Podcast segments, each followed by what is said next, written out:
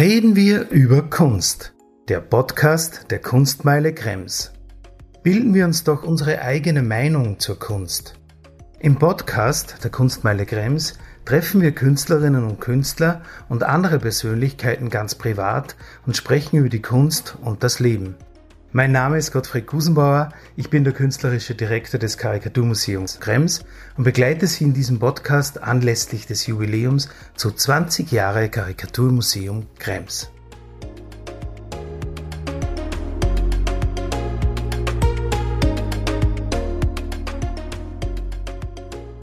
Ich darf Sie recht herzlich begrüßen zu unserem neuen Podcast mit Margit Grammer, Sie ist Cartoonistin, Karikaturistin, lebt in Wien und ich freue mich sehr, dass ich Sie heute in Ihrem Atelier besuchen darf. Servus Margit. Hallo Gottfried. Ja, wunderbar. Kannst du vielleicht kurz erklären für die Zuhörerinnen, Zuhörer, äh, wo wir gerade sind und vielleicht wie lange du schon in diesem Atelier arbeitest? Ja, wir sind in, wir befinden uns in Wien im 9. Bezirk und zwar im Servitenviertel. Kretzel sagt man ja in Wien. Und das ist eines der schönsten Viertel dieser Stadt. Und es soll also nichts Schöneres geben, als hier arbeiten zu dürfen. Ich liebe es sehr. Es ist angenehm ruhig und beschaulich und trotzdem sehr anregend, weil viel Kulturelles auch in der Umgebung ist. Also wenn man auf die Straße geht und ein paar Mal ums Eck stößt man gleich auf Galerien und Museen und vieles, was, was einer Künstlerseele gut tut. Das klingt fein. Es ist auch ein wunderbares Atelier. Überall hängen Original-Gramma, Zeichnungen, Illustrationen, tolle Sachen. War das von Anfang an sozusagen ein Wunsch von dir, jemals als Künstlerin zu arbeiten oder hattest du vielleicht andere Vorstellungen? Also der Anfang war nicht so einfach, weil Künstlerin zu werden war jetzt von meiner familiären Herkunft in meiner Biografie gar nicht vorgesehen.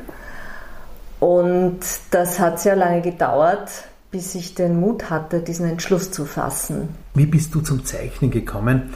Wie kann man sich das vorstellen? Warst du als Kind jemand, ein Kind, das immer gerne gezeichnet hat? War das schon immer eine Möglichkeit für dich, äh, sich auszudrücken? Ja, ich habe als Kind unglaublich gern gezeichnet. Das war eine Möglichkeit, ganz zu mir zu kommen, zur Ruhe zu kommen. Und die Buntstifte, die waren meine Freunde, an denen habe ich mich festgehalten. Und ich hatte die guten Freunde, das waren die helleren Farben. Das war das Rosa, das Hellgrün, das Hellblau, das Lila, das Weiß. Und ich hatte die weniger guten Freunde, die habe ich verwendet, wenn ich etwas zeichnen wollte, vor dem ich mich gefürchtet habe. Das dunkle Blau, ein dunkelgrün, ein Schwarz, ein dunkles Violett. Damit habe ich die eher bedrohlichen Themen gezeichnet. Und im Grunde waren aber alle Buntstifte meine Freunde. Ich habe sie sehr geliebt. Das heißt doch so drastische Sachen, also ein Gewitter hast du wahrscheinlich dann mit eher mit dunklen Wolken beschrieben, oder? Wahrscheinlich. Also es sind, es sind leider nur mehr ganz wenige Kinderzeichnungen erhalten. Eben der, der arme Kettenhund von den Nachbarn, der mir so leid getan hat.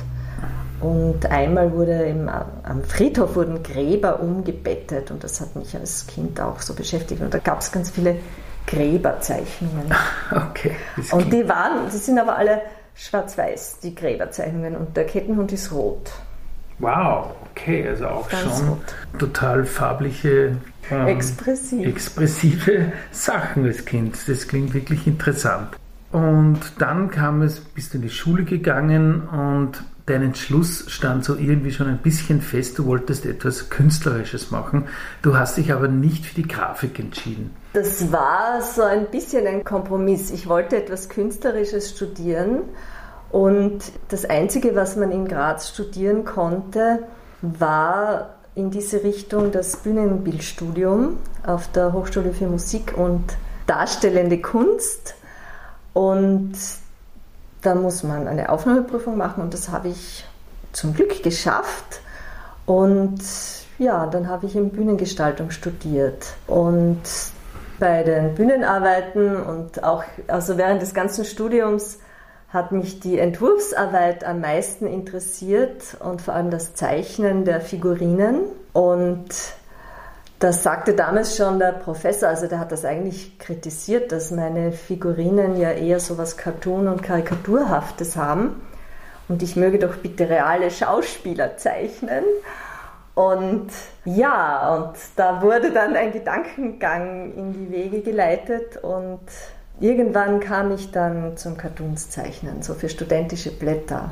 Okay, und das hat ja interessanterweise, ich denke, Bühnenbild ist ja sozusagen ein Job, wo man wahnsinnig viel kommunizieren muss. Mit, man arbeitet im Team, man muss mit vielen Regisseurinnen, Dramaturginnen arbeiten und abstimmen mit verschiedensten Punkten. Ist dir das lieber, weil als Cartoonistin kannst du eigentlich alles selber bestimmen, oder? Ist dir das lieber, dieser Arbeitsprozess alleine? Das stimmt. Als Cartoonistin und Zeichnerin ist man irgendwie die eigene Chefin für sich. Und die Teamarbeit bedarf einer ganz anderen Herausforderung. Und ja, vom Charakter her liegt mir das alleine Arbeiten mehr. Zu diesem Schluss bin ich immer mehr gekommen. Also ich habe schon Bühnenarbeiten auch gemacht und habe auch gesehen, dass also die künstlerische Arbeit ist ja dann, wenn man eine Bühne realisiert, sind das 5% der Arbeit das Zeichnen und Entwerfen. Und die restlichen 95 Prozent ist eben Organisation und in Sitzungen sitzen und bauen und bei den Proben sein und Arbeiter betreuen und mhm, eben ein ganz anderer ja. Arbeitsakt, kann man sagen, ja. Okay, das ist super.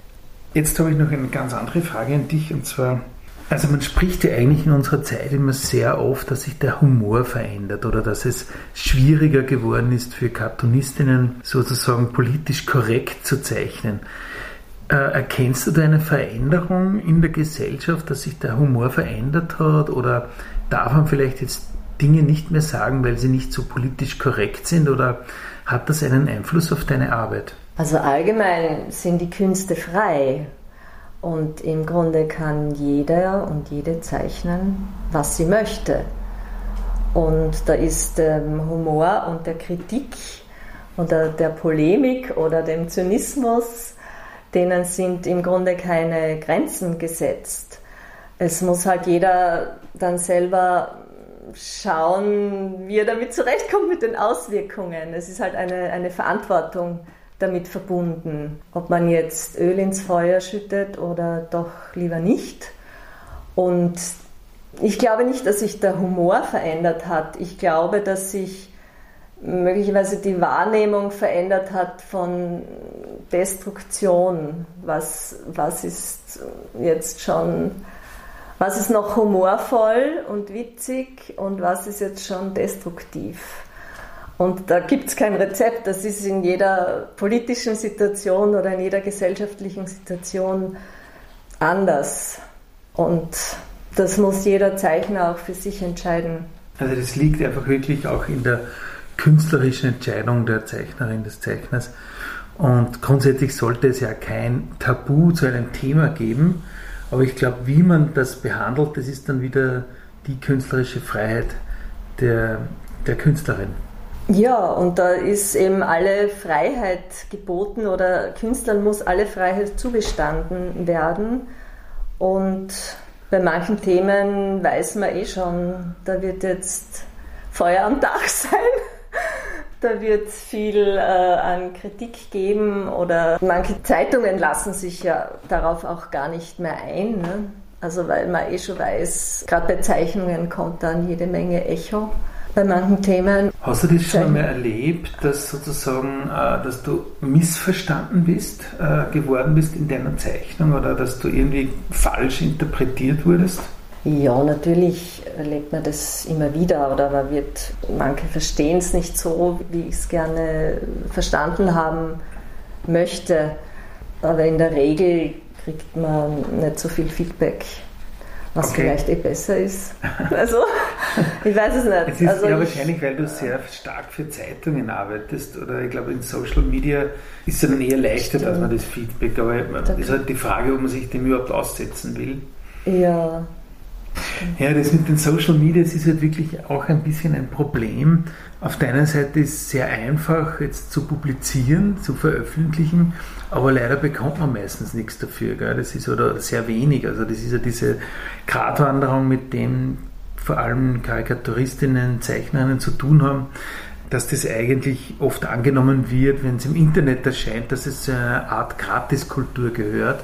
Und das hat auch sehr viel dazu beigetragen, dass die Bezahlung eigentlich für viele Zeichnerinnen immer schlechter geworden ist. Ja, das muss auch jeder für sich entscheiden, ob er das macht, seine, seine Zeichnungen da irgendwie auch zu verbraten. Mhm und nichts dafür zu kriegen oder nicht mehr zu wissen, wohin geht das jetzt, wohin wird das alles weitergeschickt. Und da muss man auch sehr vorsichtig damit umgehen, glaube ich. Also, oder Sobald man etwas frei ins Internet stellt, ist, ist, ist es vorbei. Also da hilft dir die Vorsicht mhm, nichts. Mhm.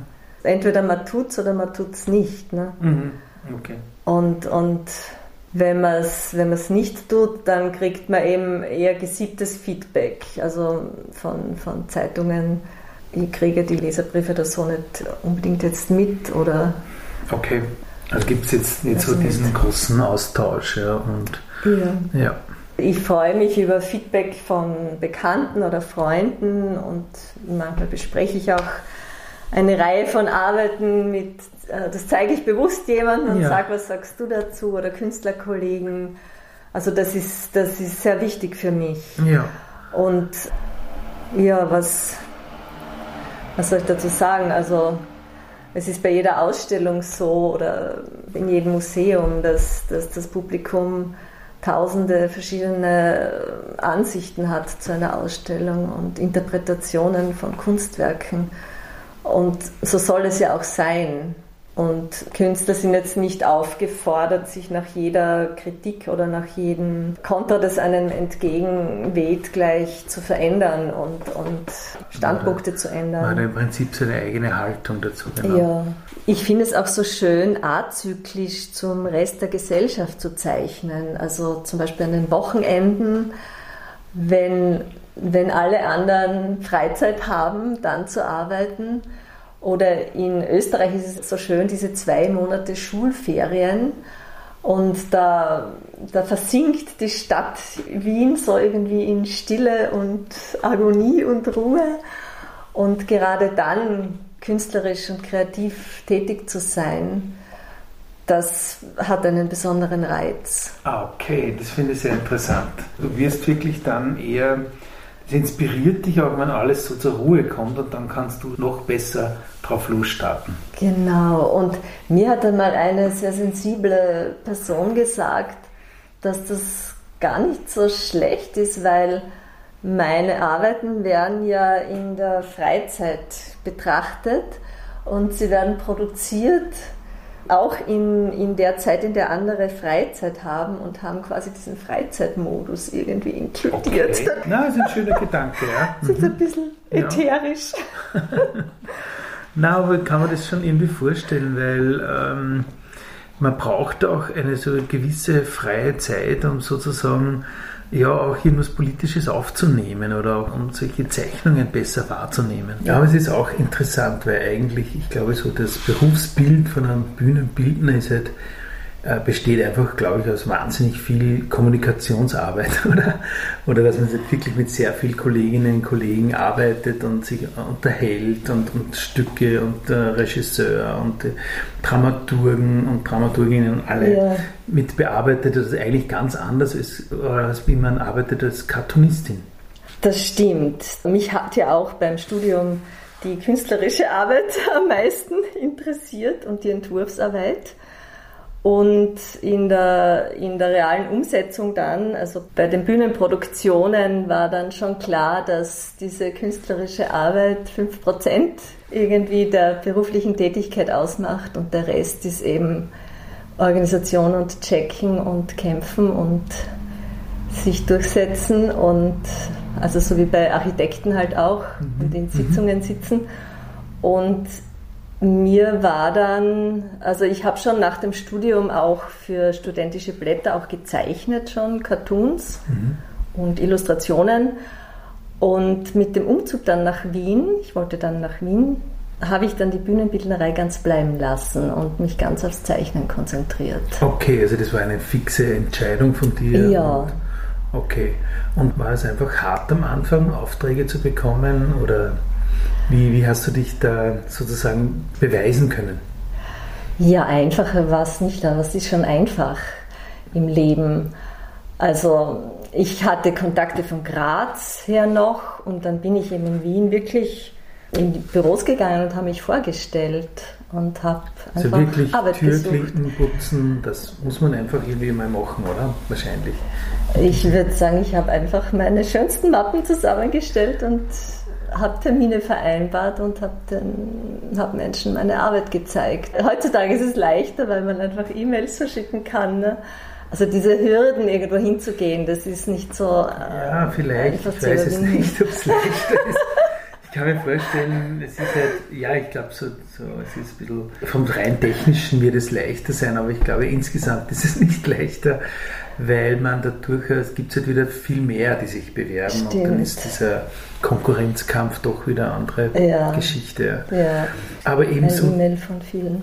Also das heißt, du hast dann so auch Illustrationen gemacht, ja, und es gibt ja doch, doch dann nochmal so diesen Unterschied, Illustrationsarbeit ist eine wunderbare Arbeit, aber auch anders zur Cartoon-Arbeit, wo man sich dann selber sozusagen auch äußert oder auch zu verschiedensten politischen, gesellschaftlichen Zuständen äußert. Ja.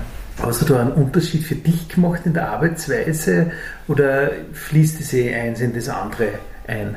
Ich bemühe mich da ständig, das da zu differenzieren. Okay. Und ich muss sagen, es gelingt mir nicht wirklich. Also es gibt Zeichner, die da sehr klar und eindeutig sind. Und bei mir äh, fließt das sehr ineinander über. Also mal ist es, sind die Arbeiten illustrativ, mal sind sie Cartoons, mal ist irgendeine Mischung dazwischen.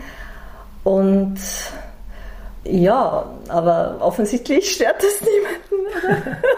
Nein, ich, ich mag ja deine Arbeiten besonders und das stimmt, also, äh, was du auch sagst. Manchmal merkt man, dass du einfach so einen totalen Spaß an, an Zeichnung oder an dem Objekt hast oder an dieser Ausführung hast und andererseits ist wieder ganz eine klare Ansage. Ja. Aber mhm. ab und mhm. zu geht das in so eine poetische ähm, ja. Weise über oder wo einfach an sich die Zeichnung von sich aus wirkt. Ja.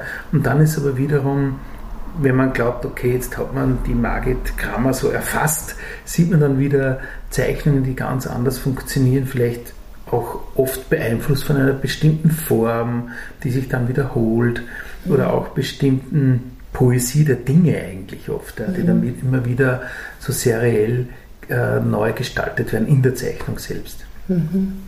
Ja, nein, es ist ja so, dass ich oft Texte kriege, zu denen ich zeichne und bei äh, literarischen Texten, die sind ja per se schon sehr bilderreich und da ist es nur logisch, dass da eher eine poetischere Zeichnung dann entsteht, eine bilderreiche oder eine, eine mm, fantasievollere. Und bei politischeren Texten ist es eher die Tendenz, dass es, dass es ein Cartoon wird. oder eine harte, klare Aussage drin enthalten ist, manchmal auch eine versteckte Aussage.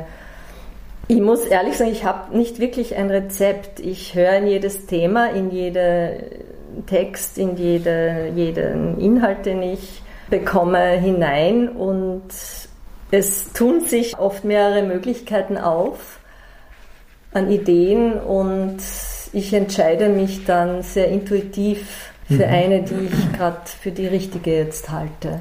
Ich wollte dir auch noch gratulieren. Du bist die Preisträgerin des Outstanding Awards für Comic und Cartoon und Karikatur des Bundesministeriums. 2020. 2020, also da hast du den, wir haben jetzt endlich anstoßen können auf diesen Preis, ja, muss ich dazu sagen. Ist es wichtig für dich, so ein Preis? War das, was hast du dich gefreut? Ich habe mich riesig gefreut. Ich konnte es zuerst gar nicht glauben.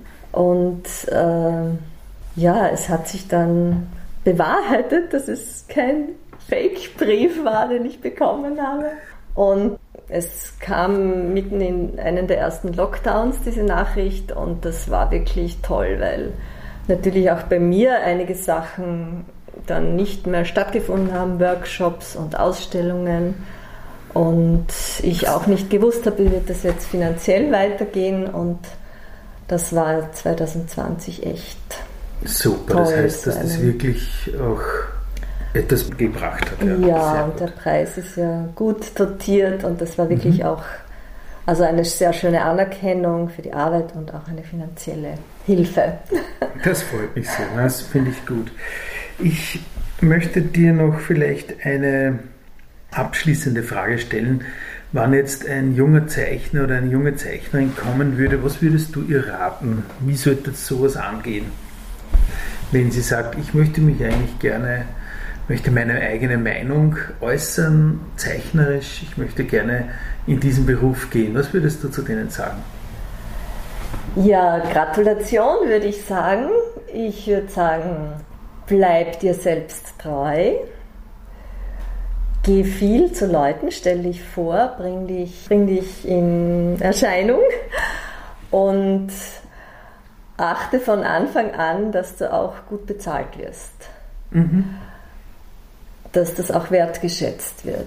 Das ist gut. Weil das ist also nach wie vor ähm, so ein Thema, ich glaube, das trifft alle Kreativtätigen, dass man glaubt, das ist ja nicht wirklich eine Arbeit, weil es macht ja so große Freude und es macht ja Spaß und es ist ja keine Arbeit, nicht wirklich. Dieses Verständnis muss ganz anders sein, oder wahrscheinlich? Das ist das, da muss sich was ändern, dass, mhm. dass mhm. das einfach ja, künstlerische Tätigkeit als Arbeit eingestuft wird und dass Künstlerin und Künstler sein definitiv ein Beruf ist, von dem er leben sollte. Nicht mit 20 Nebenjobs, sondern als Hauptberuf. Mhm. Ja. Auf jeden Fall. Ich kann das einfach nur unterschreiben und hoffe, ja, ich hoffe auch, dass es so stimmt und vielleicht liegt es auch wirklich oft daran, wie du gesagt hast, dass das oft einfach das Selbstverständnis fehlt, ja, dass man sagt, hey, ich mache da was ja, und ich möchte nicht als Antragsteller dastehen, sondern ich bringe da, ich bringe da einfach meinen Input ein und möchte auch so fair bezahlt werden. In diesem Sinne, vielen Dank für das Gespräch und alles Gute. Danke.